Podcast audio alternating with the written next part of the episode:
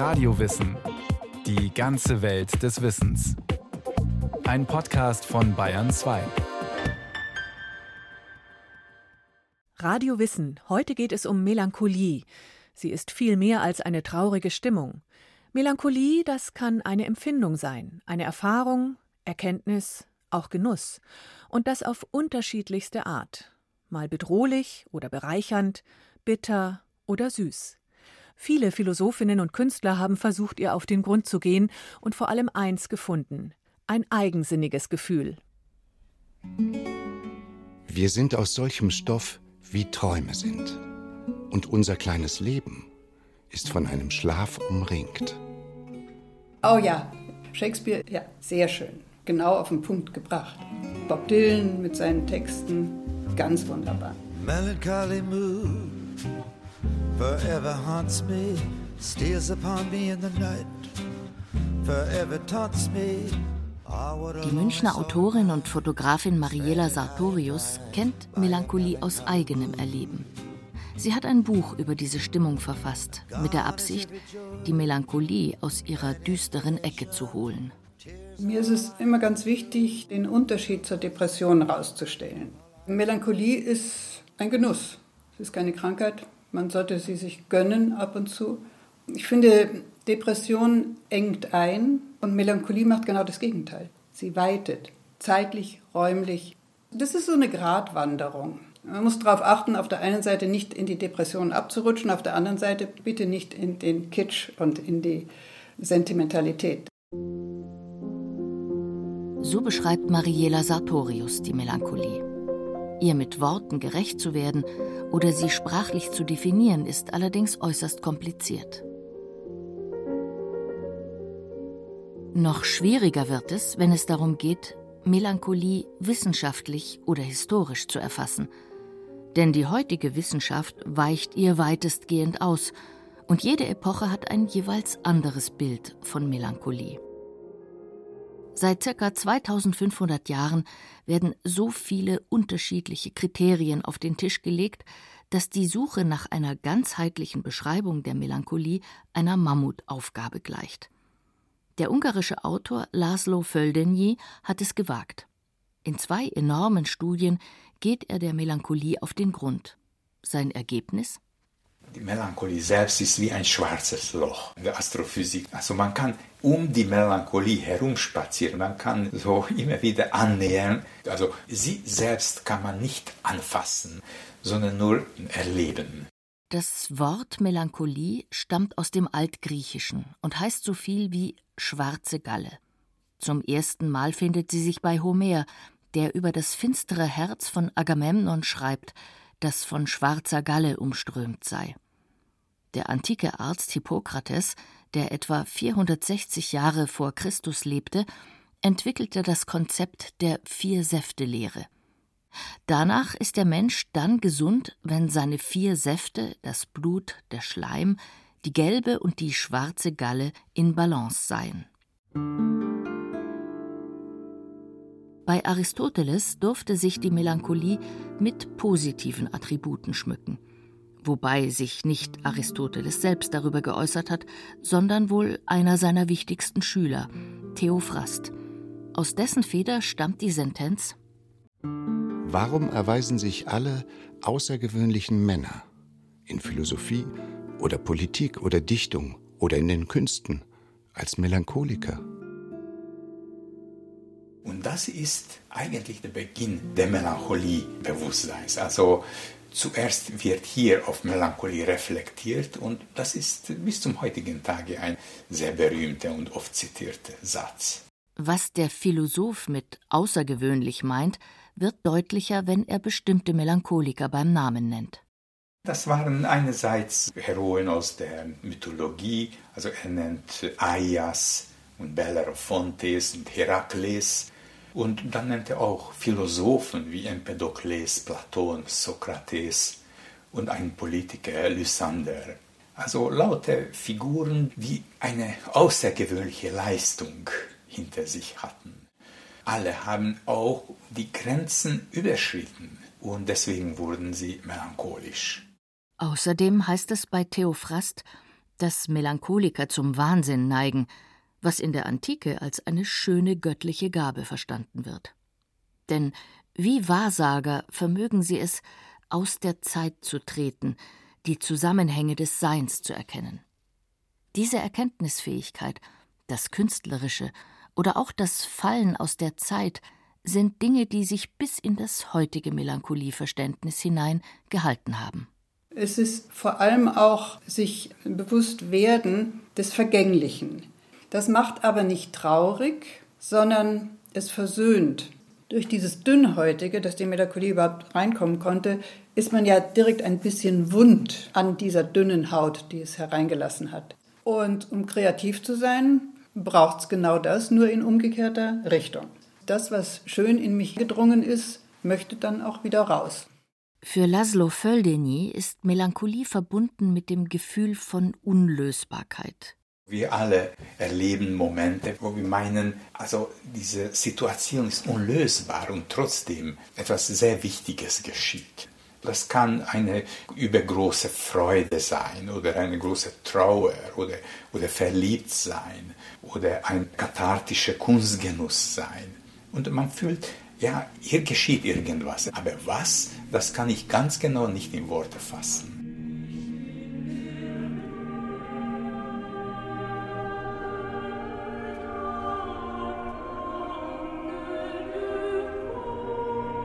Der Welt für einen Moment abhanden zu kommen, in einer unlösbaren Sphäre zu versinken, die, mit der Zeitlichkeit konfrontiert, die Grenzen des eigenen Seins aufzeigt, ist in der Antike noch mit Faszination verbunden.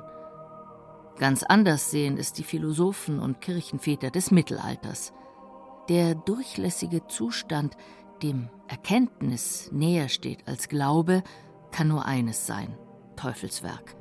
Melancholisch zu sein bedeutet, Gott in Zweifel zu ziehen.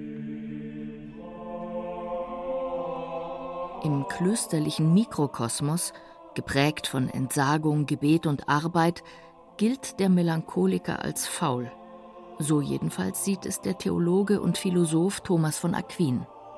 Bisweilen dringt sie bis zur Vernunft durch, die in die Flucht einstimmt und in den Schauer und in den Abscheu vor dem göttlichen Gut, wobei das Fleisch gegen den Geist die volle Überhand hat. Thomas von Aquin empfiehlt übrigens viele unterschiedliche Heilmittel. Also zum Beispiel die Suche nach Freude oder viel Weinen, die Tränen die seelische Spannung mildern oder Schlaf, Bäder, sehr viel Beten. Die Rettung der Melancholie ist die Renaissance, die von Italien ausgeht. Man besinnt sich wieder auf die Werte der Antike und zum ersten Mal steht der Mensch mit all seinen Widersprüchen im Mittelpunkt des Denkens. Damit hat auch die Melancholie wieder eine Daseinsberechtigung. Einer, der sich intensiv mit dem Melancholie-Konzept der Antike befasst, ist der Philosoph Marsilio Ficino, der führende Kopf der Florentiner Akademie. In seinem Werk Libri de Vita Triplici von 1482 zeichnet er ein dynamisches Melancholiebild. Die Melancholie ist keine Krankheit, meint er, aber ist auch nicht der Gesundheit zuzurechnen, sondern eine Art von Zwischenstadium, eine ständige Gefährdetsein. Er selbst litt an Melancholie. Wegen meiner allzu großen Furchtsamkeit klage ich mein melancholisches Temperament an das ich nur durch häufiges Lautenspiel ein wenig lindern und versüßen kann. Dann will ich dem Aristoteles beistimmen, der gerade sie für eine göttliche Gabe hält. Ficino sucht nach dem Auslöser seiner eigenen melancholischen Auswüchse und wird in der Astrologie fündig. Er selbst sei ein Kind des Saturn, schreibt er, und alle Melancholiker seien im Zeichen des Saturn geboren – ein für die heutigen Begriffe eigentümlicher Zusammenhang. Das kommt noch aus dem Hellenismus. Da erschien es zum ersten Mal. Saturn ist der Planet der Melancholie und alle, die im Zeichen von Saturn geboren sind, die sind Melancholiker. Und später in der Renaissance, die Astrologie kommt zu einem neuen Leben und dann alle beschäftigen sich damit. Der Saturn trennt den Menschen von den anderen, macht ihn zu göttlicher Einsicht fähig, glückselig, aber auch von äußerem Elend bedrückt. Es scheint, dass mir der Saturn von Anfang an das Siegel der Melancholie aufgedrückt hat. Was seine große Neuerung ist, dass durch entsprechende Betätigung jeder Mensch kann unter den Einfluss des Saturn gelangen. Also das heißt, Melancholie ist mit der Kreativität verbunden und jeder soll danach streben, kreativ zu sein und auch melancholisch zu sein. Wie aber strebt man danach?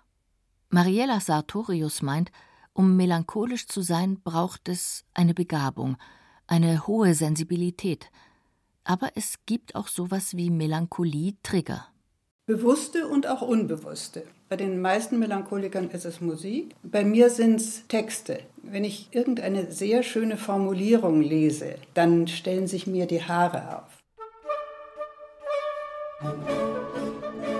Geradezu zelebriert wird Melancholie im Zeitalter des Barock, vor allem von denjenigen, die in Prunk und Fülle leben. Melancholie ist weniger ein zu analysierendes Phänomen als ein Gefühl des Morbiden. Am Hof Ludwigs des 14., auch im 15. auch und vielleicht sogar des 16. Ludwig. Ja, da malten sich die Höflinge Tränen auf die Wangen, damit es so aussah, als hätten sie geweint vor lauter Sensibilität und äh, Melancholie.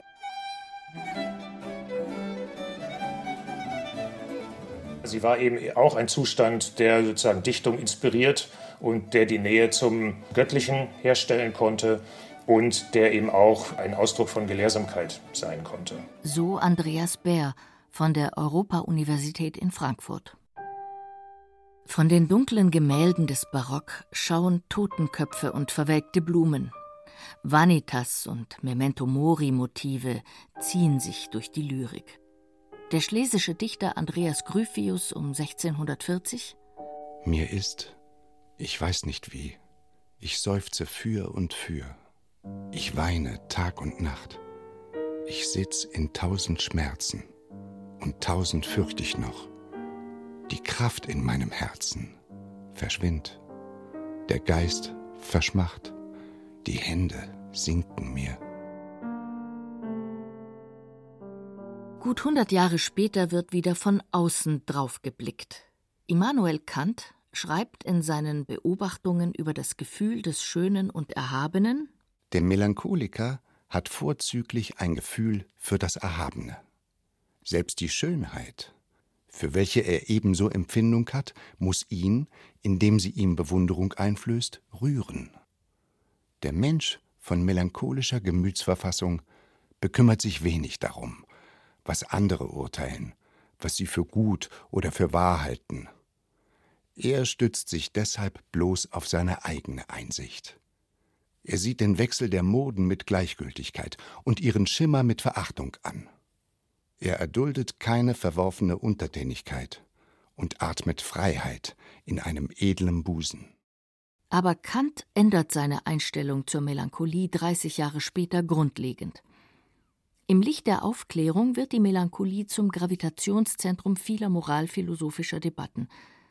Das Melancholische als lichtscheue, unberechenbare Größe, die nicht nur im Gegensatz zur Vernunft steht, sondern auch mittels Verstand schwer begriffen werden kann, gilt es zu bezwingen und zu verurteilen. Kants Haltung zur Melancholie wird ambivalent. Dieser melancholische Charakter, der kann sozusagen ausarten. Und dann kommen Zustände dabei heraus, die nicht mehr als positiv anzusehen sind. Schwermut, Schwärmerei, dann auch Rachbegierde etwa. Und vor dem Hintergrund kann dann eine melancholische Person durchaus furchterregend werden. Also da haben wir quasi eine positive Konnotation der Melancholie, die aber dann umkippen kann in einen pathologischen Zustand genauer gesagt in einen Wahn von Elend, der zur Gemütskrankheit führen kann. Allerdings ist diese Art von Melancholie zu überwinden. Durch eine Form von Selbstkontrolle, die letztlich über die Vernunft geleistet werden muss. Gleichzeitig ist sich Kant schon dessen auch bewusst, dass der Mensch nun mal nicht nur ein Vernunftwesen ist, sondern auch ein körperliches Wesen, ein empfindendes Wesen und dass diesen Versuchen vor dem Hintergrund immer auch Grenzen gesetzt sind. Die Dialektik von Geist und Körper, von Licht und Schatten lässt sich nicht auflösen. Während die Vertreter der Aufklärung die Melancholie als grundlose und krankhafte Traurigkeit denunzieren, gibt es auch immer mehr Anhänger der Empfindsamkeit, die im melancholischen Befinden ein höher inspiriertes Leben sehen. Die Melancholie ist mit den Anfängen psychologischer Betrachtungen während der Aufklärung in den Bereich der Krankheit verbannt. Damit ist sie gebrandmarkt. Als geschriebenes Wort taucht sie immer seltener auf. Aber als Empfindung bahnt sie sich im Reich der Künste ihren Weg. In Malerei und Musik schwingt sie immer mit, als Nebelmeer oder Mondnacht. Die Melancholie als Membran, die das Jenseits durchscheinen lässt. Der französische Dichter Charles Baudelaire, der schrieb einmal über sogenannte irritierende Melancholie. Und er meinte, diese irritierende Melancholie entströmt der Dichtung und der Musik, denn sie zeigt uns eine Welt jenseits des Grabes. Aber der Baudelaire meint, diese Jenseits des Grabes, das erscheint noch hier im Diesseits. Aber diese Jenseits hatte nichts mit Glaube oder mit der Religion zu tun. Dieses melancholische Erleben suchen die Romantiker auch häufig in der Natur. Ein Ort, in dem sich die Melancholie gut finden lässt, so die Autorin und Fotografin Mariela Sartorius. Wenn ich allein so durch die Wälder stromere, was ich gerne tue, da beginnt tatsächlich ein Gefühl, als ob ich verwandt wäre mit dieser Natur mit einem Grashalm, mit einem Baum, mit einem Lichteinfall, mit einer Wolke.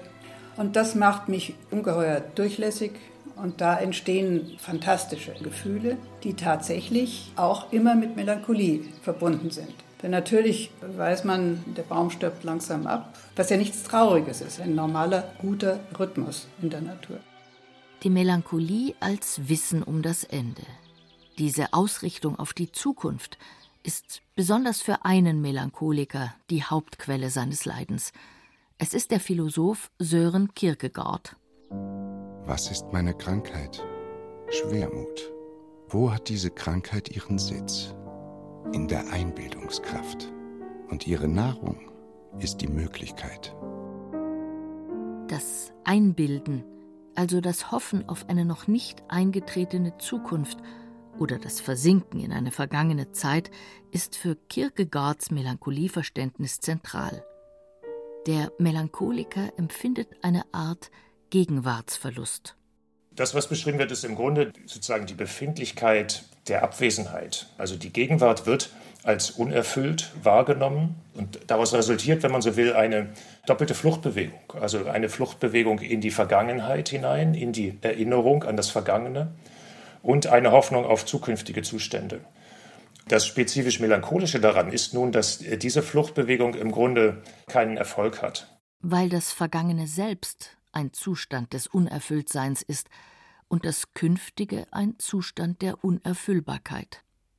Wer sich als unglücklich beschreibt, beschreibt die anderen als glücklich, die es aber nur deswegen sind, weil sie bestimmte leidbringende Dimensionen nicht erkennen. Hier ist die Melancholie wieder mit Erkenntnis verbunden. Gar nicht so schlimm also? Kierkegaard schreibt jedenfalls auch Doch was sage ich? Der Unglücklichste? Der Glücklichste, sollte ich sagen. Hier spitzt Kierkegaard das im Grunde dahingehend zu, dass man eigentlich nur in diesem Zustand von Unglücklichsein wahrhaft glücklich sein kann. Also insofern kann man sich wieder fragen, wie weit will Kierkegaard eigentlich hinaus aus diesem Zustand? Also jedenfalls stellt er es am Ende so dar. Also dass in diesem Zustand des Unglücklichseins das eigentlich wahrhafte Glück liegt. Melancholie im Zusammenhang mit Glück zu denken, scheint allerdings im Zuge der Moderne immer abwegiger. Im Laufe des 19. Jahrhunderts entwickelt sich eine Pathologisierung der Melancholie, die dann im 20. Jahrhundert in die Prägung des Begriffs der Depression mündet. Bis heute wird Melancholie oft in die dunkle Ecke gestellt.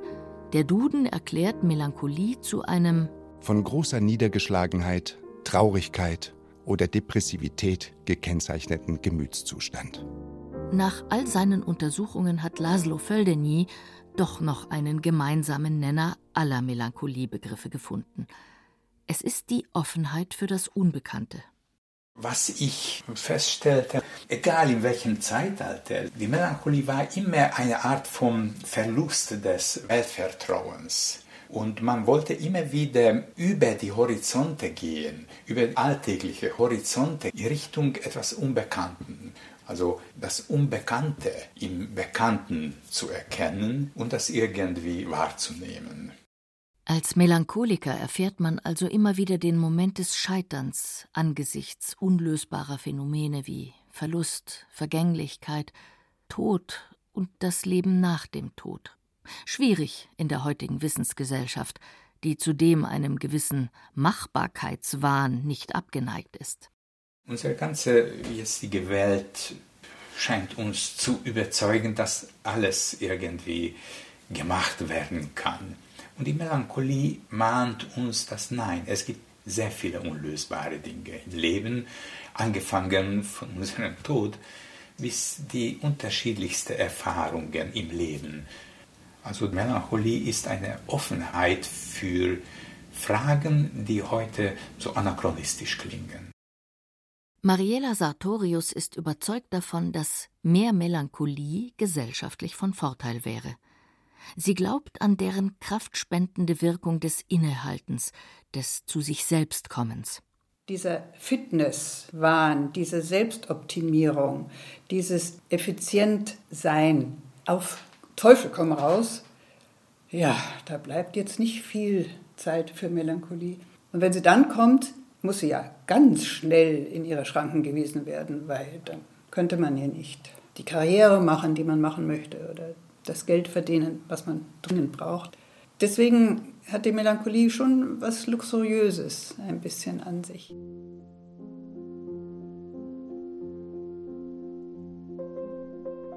Die kritischsten Philosophen fanden auch etwas Gutes in der Melancholie. Künstler, Dichter und Denker haben sie beschworen, ihr gehuldigt, sie verewigt. Vielleicht gerade deswegen, weil sie sich nicht definieren lässt – eines aber ist sie ganz bestimmt, zutiefst menschlich.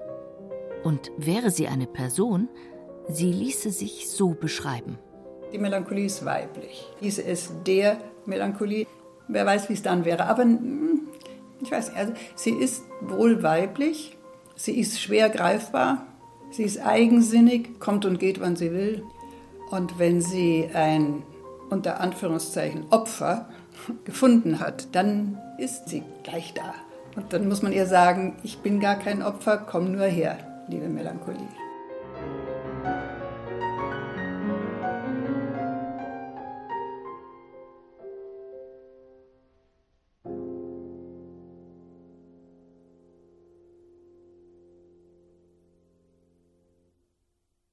Das war Radio Wissen, ein Podcast von Bayern 2.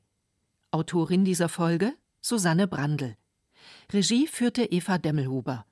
Es sprachen Irina Wanka und René Dumont. Technik Christiane Gerhäuser-Kamp und Regina Stärke. Redaktion Bernhard Kastner. Wenn Sie keine Folge mehr verpassen wollen, abonnieren Sie Radio Wissen unter bayern2.de slash podcast und überall, wo es Podcasts gibt.